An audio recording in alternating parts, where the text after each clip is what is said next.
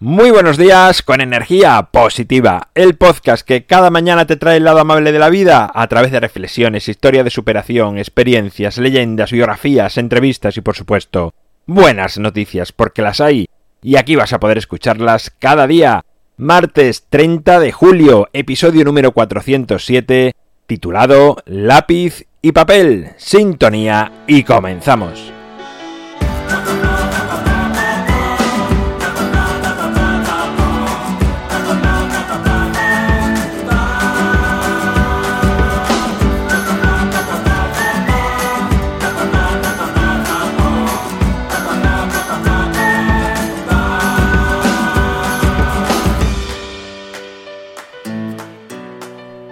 Muy buenos días de nuevo, segundo día de la semana. ¿Cómo lo llevas? ¿Cómo va este fin de mes? Puede ser que incluso estés acabando las vacaciones o puede ser que estés deseando que llegue el día 1 para empezar a disfrutarlas. O puede que estés en plenas vacaciones o puede que estés en pleno trabajo. Da igual, sea como sea tu día, sonríe, Sé feliz, sé amable con los demás, disfrútalo porque no sabemos cuánto tiempo vas a estar por aquí. Así que disfruta el momento, disfruta este segundo, este minuto. He titulado el episodio de hoy Lápiz y papel. Ya os conté el otro día que cuando me pongo a hacer los bocetos del podcast o cuando escribo, me acompaña una música de piano. Y así sucede que empiezo a escribir, sin saber de qué, y quizás eh, comienza a salir, no sé, de dentro lo que es pura inspiración. Y esto ha sucedido ahora.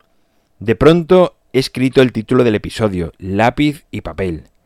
Y me he preguntado a mí mismo que de dónde sale ese título y lo que es mejor, de qué voy a hablarte. Pero bueno, dejemos que la inspiración me guíe. Desde tiempos muy antiguos los humanos nos hemos expresado a través del lápiz y el papel. Y mucho antes, en las cavernas, pues con piedras afiladas que hacían de lápiz y las paredes de las cuevas que eran el papel. Creo que detrás de este ejercicio de mezclar ambos elementos hay mucho de querer transmitir al mundo, a siguientes generaciones, algo que llevamos dentro y que a la vez les sirva, que les sea útil para su vida. Es una forma de expresión quizás más interior que la de hablar, más reflexiva y que además, al terminar, nos permite contemplarla y revisar lo que hemos creado. Hay personas a las que el hecho de escribir les sirve como terapia. Bueno, dicen que a la mayoría de escritores le sucede. Y aunque antes eran piedras afiladas y ahora es un teclado, aunque antes eran paredes de una cueva y ahora son pantallas, el hecho en sí es el mismo. A mí, personalmente, me relaja muchísimo. Es una tarea que más que tarea podría calificarlo de casi ocio, de placer. A veces me parece que hasta es una conversación conmigo mismo y ahora que lo pienso, es como hablar con uno mismo. Cuando uno habla consigo mismo en voz alta, lo llaman loco.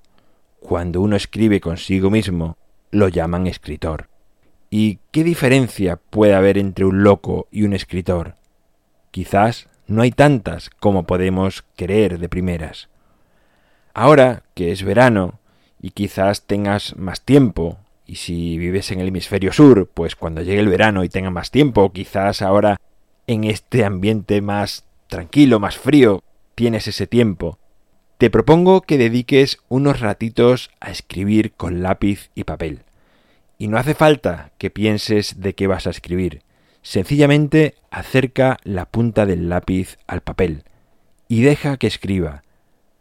A más que pienses, más difícil será la tarea, pues como he dicho antes, escribir es algo muy interior, y en el interior está el corazón, y para que salga al interior, lo que menos hace falta es cabeza. Bueno, pues ahí queda la reflexión de hoy, pura inspiración, como te he dicho al principio, no sabía ni de qué te iba a hablar, pero creo que ha quedado una reflexión chula, bonita y que te puede servir y además si te animas a llevarla a cabo puede ser que te sea muy útil. En mi página web alvaroroa.es puedes encontrarme, contactarme, ver mucho más sobre mí. El libro Ni un minuto más esta semana te prometo lo vas a tener la segunda edición y si no, discúlpame y será la que viene, pero voy a hacer todo lo posible porque así sea como dije ayer. Gracias por estar al otro lado, por suscribirte, por tus valoraciones, por comentar, por compartir, por cada acción que haces a favor de energía positiva. Es lo que hace que esta familia siga expandiéndose por los cuatro rincones del mundo. Nos encontramos mañana viernes, toca leyenda y como siempre, ya sabes, disfruta, sea amable con los demás y sonríe. ¡Feliz martes!